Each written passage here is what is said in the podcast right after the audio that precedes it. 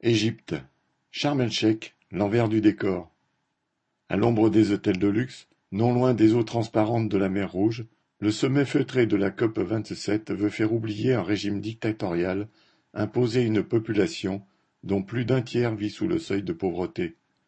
Du côté des invités officiels, la langue de bois est de rigueur quant aux actions entreprises face au réchauffement climatique. Mais du côté de la population égyptienne, les forces de répression veillent à ce qu'aucune voix discordante ne s'exprime.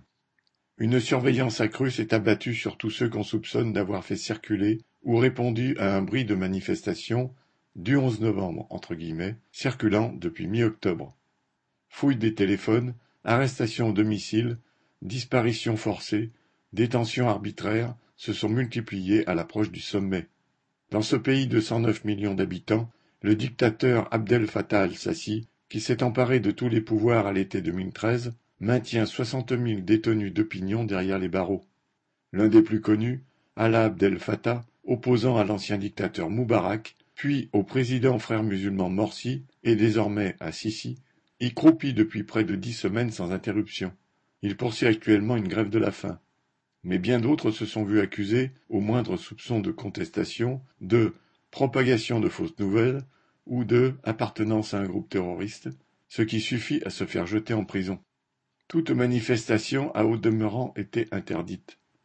Des simulacres ont été autorisés sur le site internet de la présidence, à condition d'avoir averti les autorités 36 heures à l'avance, uniquement entre 10 heures et 17 heures, à bonne distance du lieu de la conférence, et uniquement sur des sujets climatiques.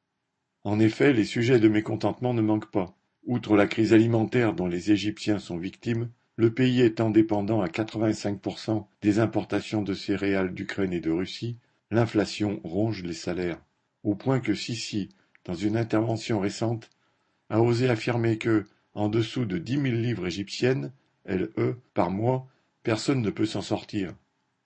Or, le salaire moyen des travailleurs des entreprises d'État est de 2700 LE, 110 euros, et vient d'être porté à 3000 les chefs d'entreprises privées ont été officiellement encouragés à s'inspirer de cette mesure. Des grèves ont en effet eu lieu au cours de l'année pour revendiquer le paiement des salaires en retard ou des primes différées de longs mois alors qu'elles représentent une part importante de la paye. Les 500 millions de dollars avancés par la Banque mondiale n'ont manifestement pas servi à améliorer le sort de la population, dont 90% vivent sur les 5% de terres qui bordent le Nil. Quant aux richesses produites par la classe ouvrière dans les grandes usines de textile, de ciment, de sucre, ainsi que dans les zones portuaires liées au canal de Suez, elles sont englouties, après avoir enrichi la bourgeoisie, les hautes sphères de l'armée et les capitalistes internationaux, dans les gigantesques travaux commandés par Sissi, telle la nouvelle métropole construite en plein désert. VL